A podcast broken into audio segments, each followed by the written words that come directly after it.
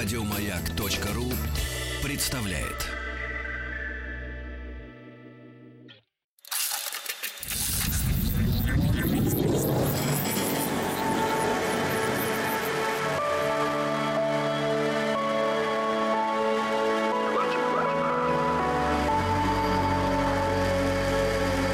Стаховский лайф на маяке. Это «Объект-22», я Евгений Стаховский. Добрый вечер. Ну что, почитаем сегодня немножко. Перебирая старые журналы, наткнулся на некоторое количество эссе, довольно давних эссе, заметок – исследований, если хотите, Корнея Чуковского. И, конечно, с одной стороны это эссе, с другой стороны это настоящие предисловия, которые были изданы к разным э, произведениям, к произведениям э, Гилберта Честертона, Оскара Уальда, Генри Хаггарда. И они меня настолько заинтересовали, что в сегодняшней серии решил с вами ими поделиться. Так что наша вот эта рубрика, мини-рубрика «Перебирая старые журналы», имеет место быть. И, в общем, представлю вам сегодня несколько заметок Корнея Чуковского. Мне кажется, что они хоть и написаны там порядка ста лет назад, не потеряли своей актуальности, ну или, во всяком случае, выглядят э, довольно любопытно. Начнем, пожалуй, с предисловия книги Гилберта Честертона «Жив человек». Опубликовано это было еще в 1924 году. Смотрите, что пишет Корней Чуковский. Гилберт Кит Честертон известен у нас в России главным образом как автор единственной книги – иронической повести «Человек, который был четвергом». Между тем, он чрезвычайно плодовитый писатель. Если бы издать все, что написано им, получилось бы не меньше ста томов – Разнообразие его талантов поразительно. Он пишет и баллады, и рецензии, и философские этюды, и романы, и сыщицкие повести, и морально-религиозные проповеди, и куплеты на злобу дня. Кроме того, он газетный паденщик, журналист на все руки, и нет, кажется, такого явления в английской общественной жизни, на которое он не откликнулся бы. Откликается он задорно и громко, никогда ни с кем не соглашаясь, полемизируя со всем человечеством. Он всегда при особом мнении. Он врывается в мир прочно установленных истин, как бык в посудную лавку с неукротимой буйной энергией, и чем он буйнее, тем веселее. Он один из самых бравурных писателей Англии. Нельзя себе представить Честертона унылым, обескураженным или просто усталым. Он постоянно машет кулаками, рвется в бой и язычно хохочет, словно трубит в боевую трубу. Эта буйная энергия мысли сказывается даже в ритмах его стихов, всегда мажорных, полнокровных, жизнерадостных. Полнокровие свойственно ему и физически. Уже около четверти века над его феноменальной толщиной изощряются карикатуристы Флит-стрит. Боевой жизнерадостностью преисполнен и его роман «Жив человек». Люди, будьте счастливы требует в этом романе двойник Честертона, буйно-радостный Инносент Смит. И для того, чтобы люди почувствовали очарование жизни, стреляет в них из револьвера и кувыркает их над бездонными пропастями. Великолепны в этом романе страницы, где Инносент Смит под угрозой смерти заставляет мрачного пессимиста, ученика Шопенгауэра, усесться верхом на водосточной трубе и, свесив ноги над бездною, петь благодарственную песню о счастье. Какое счастье было мне в веселой Англии родиться и здесь, на этой крутизне, с улыбкой радости явиться. Подобно своему иносенту, Честертон принуждает и нас восхищаться лужами, горшками, занавесками, селезнями. Его миссия в том, чтобы заставить читателя по-новому ощутить счастье жизни. Для выполнения этой задачи он стреляет в нас, как Инносент Смит. И не его вина, если выстрелы его – холостые. Вглядевшись ближе, начинаешь догадываться, что этот бык, ворвавшийся в посудную лавку, ручной. Как бы ни метался он по лавке, посуда остается цела. Он и пылинки не тронет во всем укладе современной Англии.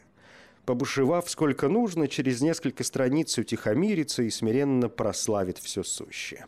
За это и любит его средний англоамериканский читатель, за то, что он бунтарь верноподданный, за то, что под личиной еретика в нем скрывается закоренелый догматик, который с самими революционными жестами выступает на защиту старозаветных традиций.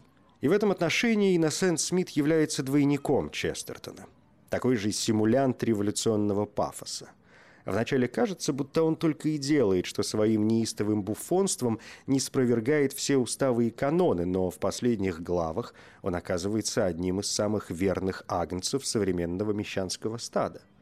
Как и подобает такому верному агнцу, он, например, высказывает игривые софизмы о том, что всякая революция есть возвращение вспять к дореволюционному быту, что всякий прогресс есть иллюзия и прочее – Недаром он сотрудник Daily News, либерал-постепеновец.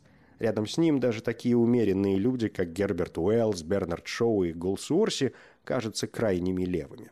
Для того, чтобы произвести впечатление дерзкого, задорного, боевого писателя, Честертон постоянно прибегает к одному литературному приему, который от частого применения успел обветшать. Прием заключается в том, чтобы каждый банальнейший трюизм обывательской мудрости вывернуть наизнанку, отчего неопытному глазу любая тривиальная мысль может показаться парадоксом. Этот безобидный прием, завещанный английскому журнализму Оскаром Уайльдом, доведен у Честертона до крайности. Трудно найти в его книгах страницу, где не было бы изготовленных таким механическим путем парадоксов. Вначале они пугают и радуют – но потом становится ясно, что банальщина на выворот – та же банальщина. Здесь органический порог Честертона, парализующий его влияние на современного русского читателя.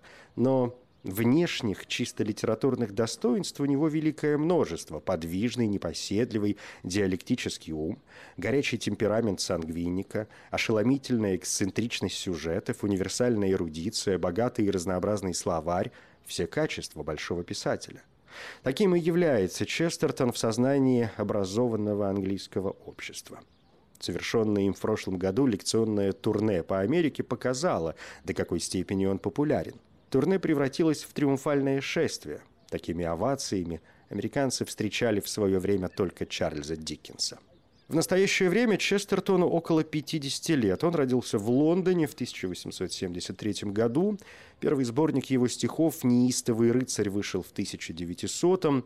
Из романов и повестей, написанных им, наибольшим успехом пользуются «Наполеон из Ноттинг-Хилла» 1903 года, «Клуб удивительных промыслов» 1905, «Человек, который был четвергом» 1907 а также две книги детективных рассказов о католическом патере Брауне, который посвятил себя уголовному сыску «Мудрость отца Брауна» и «Простосердечие отца Брауна».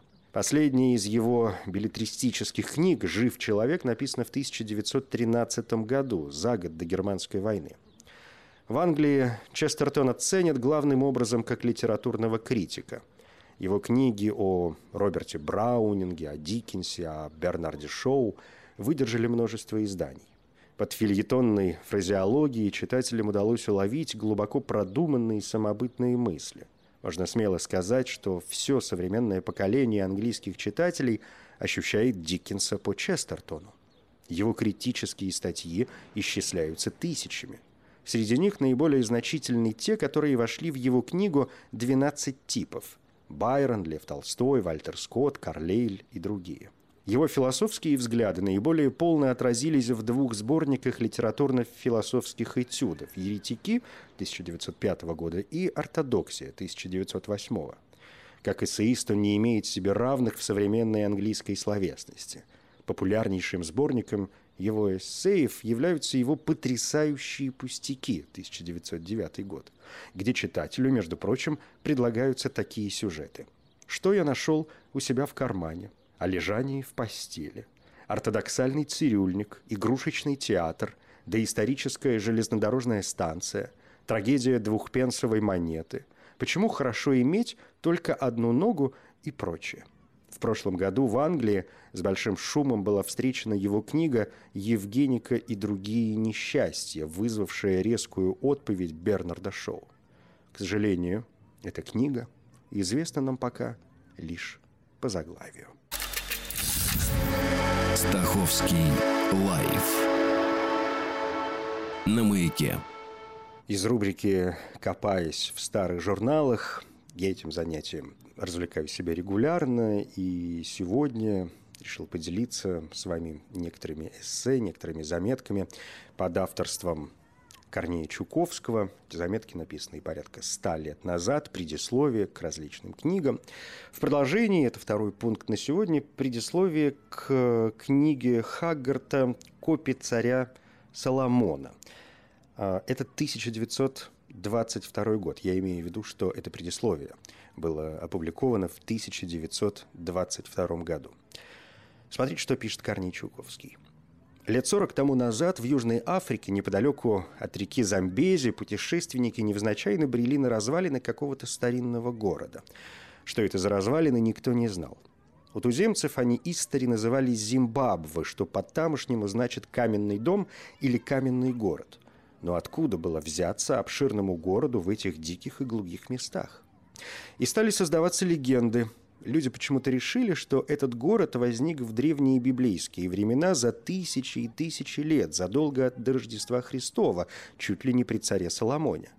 Пошла слава о Зимбабве по всей Африке. Развалинами заинтересовались ученые, приехали на место, осмотрели каждый камень и пришли к убеждению, что царь Соломон тут ни при чем, что эти развалины относятся к позднейшему времени и им самое большее 500 или 400 лет – поэтическая легенда была уничтожена. Древние руины оказались остатками обыкновеннейшей крепости, каких немало и сейчас в Восточной Африке. В былые времена эта крепость служила самым прозаическим целям. Тут производилась сменовая торговля между приезжими из Азии купцами. Легенда исчезла и вскоре была бы забыта, если бы в ту пору, лет 30 назад, в Африке не жил один молодой англичанин по имени Генри Райдер Хаггард. Он служил чиновником при губернаторе английской колонии Наталь и отлично изучил обычаи и нравы тех мест. Был он человек мечтательный, с поэтической складкой. Ему понравилась эта легенда о каком-то неведомом, забытом истории городе, где вдали от европейцев в течение десятков веков сохранилось в нетронутом виде загадочное легендарное племя. Он тщательно обдумал эту тему – разработал ее до мельчайших подробностей, и таким образом в 1885 году явился его знаменитый роман «Копия царя Соломона». Тема невероятная, сказочная, а между тем читаешь и веришь. Все словно списано с натуры, кажется, что каждое слово правда. В этом главная черта англосаксов, английских и американских писателей. Они изображают жизнь с таким реализмом, с такой внимательной любовью к натуре, что даже фантастическое выходит у них натуральным, даже выдумка кажется былью. Прочитайте, например, сочинения Свифта, Кольриджа, Эдгара По или Уэльса – Каждый из этих писателей изображает сверхъестественные и невозможные вещи, каких в жизни никогда не бывает, но все у них обставлено, будто видишь своими глазами то, о чем они говорят. Факт для англичанина все, даже фантазируя, он не оторвется от факта. Его фантазия не буйная, не пламенная, а приземистая, очень солидная, обуздываемая на каждом шагу холодными прикосновениями фактов – у Райдера Хаггарда нет коротеньких мелких рассказцев, а все объемистые и длинные романы. Свои фантазии он излагает медлительно, деловито, подробно, отчего еще больше усиливается внешнее правдоподобие рассказываемого. В копиях царя Соломона выведена оригинальная личность, охотник за слонами Кватермен. Читатели, особенно подростки, так полюбили Кватермена, что Райдеру Хаггарду пришлось написать о нем еще несколько книг. Так появились книги «Аллен Кватермен» 1887 года, «Жена Аллена Кватермена» это уже 1890 и другие романы, упрочившие славу писателя. Теперь Райдеру Хаггарду под 70, он родился в 1856 году. Он очень плодовитый писатель, написал уже 38 книг, среди которых особенно знамениты «Она», «Клеопатра», «Нада», «Дочь Монтесумы» и «Аэша». Все эти романы далеки от обывательских будней. Райдер Хаггард за всю жизнь не написал ни единой книги, где было бы изображено повседневное прозябание обыкновенных заурядных людей. Для него Не существует ни наших лавок, ни наших казарм, ни контор, ни улиц, ни парламентов. Его тянет в загадочные, сказочные страны, каких еще никто никогда не видал. К гробницам легендарных героев, в огненные пещеры, где скрыты заповедные клады, к шаманам, кудесникам, магам, каким-то изумительным заколдованным женщинам, которые при помощи чар живут тысячи и тысячи лет и, умирая, воскресают опять. Он создал для себя особый мир, и в этом мире он полный хозяин. Но за пределами этого волшебного царства он не видит никого и ничего. Оттого его книги так однообразны, одна повторяет другую, и когда прочтешь три-четыре, новая уже не нужна. Его фантазия всегда устремляется по одной и той же колее.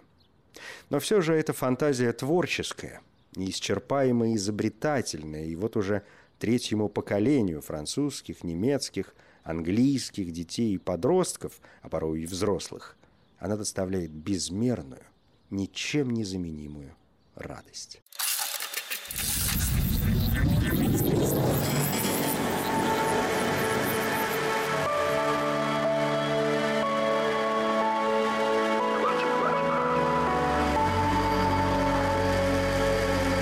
Стаховский лайф на маяке. Это «Объект-22», я Евгений Стаховский. Сегодня в «Объекте» копаемся в старых журналах, и я на этой неделе увлекся публицистикой Корнея Чуковского и, в общем, не отказываю себе в удовольствии поделиться некоторыми материалами с вами. Вот несколько предисловий уже осталось позади. Есть еще одно, которое меня крайне заинтересовало. Всем этим предисловиям, о которых речь идет сегодня, уже порядка сотни лет. И следующий текст – это предисловие книги Оскара Уайльда «Счастливый принц» и другие сказки. Это предисловие было опубликовано аж в 1920 году. Прошло почти сто лет. Многое, конечно, поменялось, и наш взгляд на Оскара Уальда поменялся, и, может быть, появились новые переводы, и у нас есть возможность глубже проникнуть в его жизнь и творчество. Но, согласитесь, любопытно э, посмотреть на творчество такого крупного писателя, коим является Оскар Уальд, глазами в общем, такого же крупного писателя и публициста, коим является Корней Чуковский, тем более учитывая, что глаза эти смотрели на Оскара Уайльда аж сто лет назад. Смотрите, что пишет Корней Чуковский. Оскар Уайльд был ирландец. Ирландцы очень даровитый, мечтательный и поэтический народ. Они из того же племени, что и французы. На англичан они – совсем не похожи. Англичанин солидный, хладнокровный, а ирландец горячий и вспыльчивый. Правда, иногда он соврет, выдумает, чего не бывало, но это не от того, что он лгун, а от того, что у него такое воображение пылкое. Всякий ирландец, как и всякий ребенок, немного поэт, немного актер. Ирландцы, даже взрослые, до страсти любят сказки. У ирландцев есть свой язык, но почти все они пишут и говорят по-английски – английской словесности они принесли много пользы. Многие знаменитые английские писатели из ирландцев. Свифт, автор Гулливера «Ирландец», а также Гольдсмит, Шерндон, Томас Мур, Бернард Шоу. Особенно хорошо ирландцы пишут смешные и веселые пьесы для театра, комедии, водевили, фарсы. Если бы не они, у английского театра было бы очень мало веселых пьес. Ирландцы – остроумнейший народ. Оскар Уайльд родился в главном городе Ирландии – Дублине. Его отец был известный доктор, специалист по глазным болезням. Мать была писательница, она писала стихи в честь Ирландии и собирала старые ирландские сказки. Но мальчик получил образование в Англии, в старинном аристократическом университете. Он не любил, чтобы его считали ирландцем, всю жизнь прожил вдали от Ирландии и сочинял свои книги не для ирландцев, а для англичан. Об ирландцах он в своих книгах – даже не упоминает ни разу. И все же в нем каждый вершок ирландец. Он был блестящий остряк, находчивый неистощимый собеседник. К концу жизни он, шутя, написал несколько забавнейших пьес, которые ставились в Лондоне с огромным успехом. И в каждом слове этих пьес так и чувствуешь кипучее остроумие ирландца. Эти бойкие, ловко скроенные, наскоро написанные пьесы – Веер леди Уиндермир, незначительная женщина, идеальный муж, как важно быть Эрнестом, создали ему шумную славу. Но они менее ценны, чем остальные произведения Уайльда, например, его волшебные сказки, изданные в двух томах в 1888 и в 1892 годах. Оскар Уайльд очень любил волшебные сказки и часто рассказывал их своим друзьям, даже в ресторанах, даже в великосветских гостиных. Вообще у Оскара Уайльда был не один талант, а множество самых разнообразных талантов. Кроме сказок и веселых комедий, он писал также серьезные трагедии, стихи, ученые исследования, критические статьи, повести, рассказы, притчи, статьи о дамских модах, фильетоны – в юности он написал даже пьесу из жизни русских революционеров под заглавием «Вера». Пьеса вышла плохая, фальшивая, впоследствии он стыдился ее. Им написан также длинный роман «Портрет Дариана Грея». В этом разнообразии талантов сказывается та же ирландская подвижная душа. Англосаксы обычно не любят разбрасываться, они избирают себе на всю жизнь одно какое-нибудь дело и отдаются ему одному. Оскар Уайльд – всегда казался англичанам чужим. Англичане сторонились его, он был так не похож на них. Они чувствовали в нем иностранца. Все его повадки и поступки невольно раздражали англичан, а он и не старался им понравиться. Он, напротив, принимал все меры, чтобы дразнить и ошарашивать их. В юности он объявил себя апостолом красоты и стал проповедовать красоту. Красоту одежды, красоту жилища, красоту всего нашего житейского обихода, причем с такой пламенной страстью, словно красота – это религия. Он всюду читал лекции о красоте, ездил с лекциями даже в Америку, и всех, кто не исповедовал его религии и красоты, проклинал, как еретиков и богоотступников. При этом он сам облекался в особый очень необычный костюм, который считал образцом красоты. По улице он гулял с большим подсолнечником в руках. Многим это казалось озорным шутовством, когда еще студентом он завел у себя в своей комнате посуду из голубого фарфора и стал набожно ею восхищаться, его товарищи ворвались к нему в комнату и разбили посуду в дребезги. Когда он проезжал по улице в своем пресловутом костюме – его карету забросали каменьями. Тем больше было у него оснований считать себя пророком красоты, ведь пророков так часто побивают каменьями. Проповедуя религию красоты, Оскар Уайльд восхищался не красотою природы, ни морем, ни полями, ни звездами, а исключительно красотою вещей, созданных руками человека – он страстно любил вышивки, картины, парчу, статуи, красивую мебель. Он учил, что человек должен и на себя самого, и на всю свою жизнь смотреть, как на создание искусства. Человек обязан жить красиво среди изящных и пленительных вещей. Красота казалась Уайльду выше нравственности, выше любви, выше мудрости, выше всего на земле – во всей этой проповеди для англичан не было ничего нового. Такие писатели, как Рёскин, Вильям Моррис, Вальтер Паттер выступили незадолго до Уайльда с такой же религией красоты, но Уайльд проповедовал эту религию слишком вызывающе, крикливо, запальчиво, и это отталкивало от него англичан. В религии красоты было много здорового и нужного – если теперь в Европе строят более красивые дома для рабочих, для малоимущих людей, если за последние годы у нас появилась любовь к украшению улиц, жилищ, городов, во всем этом отчасти заслуга Оскара Уайльда. В то время в Англии были очень сильны всякие буржуазные предрассудки, связывающие по рукам и ногам смелых, свободолюбивых людей.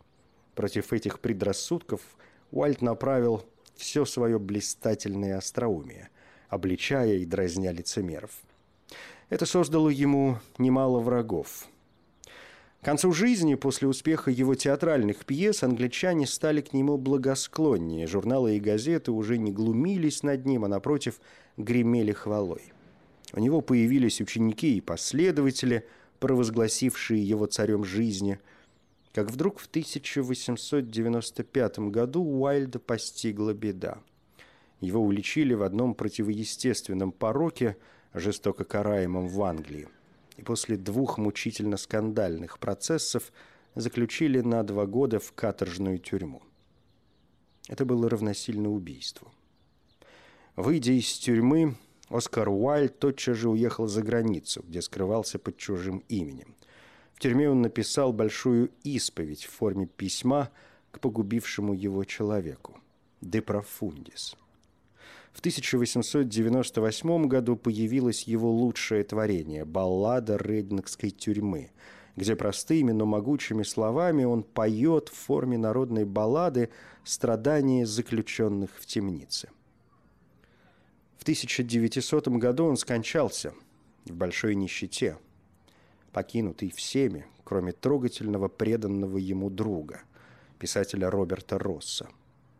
Роберт Росс заплатил его долги, воспитал его детей. При жизни Уайльда он уделял ему средства из своих очень скудных заработков и вообще во все эти трудные предсмертные годы был его добрым гением. Во всякой биографии Оскара Уайльда – Роберту Россу по праву почетное место.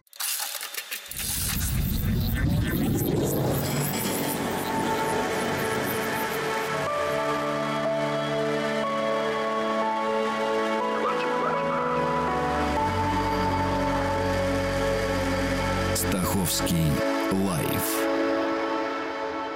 на маяке. Корней Чуковский, который сегодня меня активно занимает в некоторых своих эссе и предисловиях, как вы знаете, вообще литературе не чужд ни, собственно, с писательской точки зрения, ни с точки зрения литературоведческой, такой эссеистической, ни с точки зрения даже местами э, издевательской. Сегодня под занавес, ну, надо на чем-то остановиться – вы знаете, он написал, конечно, очень много всяких разных около литературных моментов, и у него есть труды, там, кому только не посвященные, и Тургеневу, и Маяковскому, и Чехову, и Уолту Уитмену, и Пушкина, там он где-то периодически чехвостит. Ну, бывает такое, не со зла, конечно, а так по доброте, наоборот, душевный. И у Чуковского есть такая штуковина, или точнее сказать даже штуковины, которая называется литературная стружка, а есть литературные черепки, а есть литературная пыль. Это все такие разные совершенно вещи.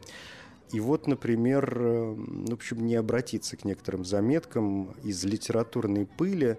Еще в 1913 году э, Корней Чуковский удивлялся всяким разным моментам, которые выискивал в разных изданиях. Это казалось и опечаток, и, в общем, каких-то совсем уж вопиющих случаев, когда все становилось ног на голову. Так вот, в журнале «Речь» в 1913 году были опубликованы некоторые его заметки. Вот эта литературная пыль. Он, например, рассказывает, как писатель Илья Сургучев сочинял роман «Губернатор», и вдруг позабыл, как же зовут его герой. Герой назывался Брецким, но рассеянный автор уже на сотой странице стал величать его Бурцевым.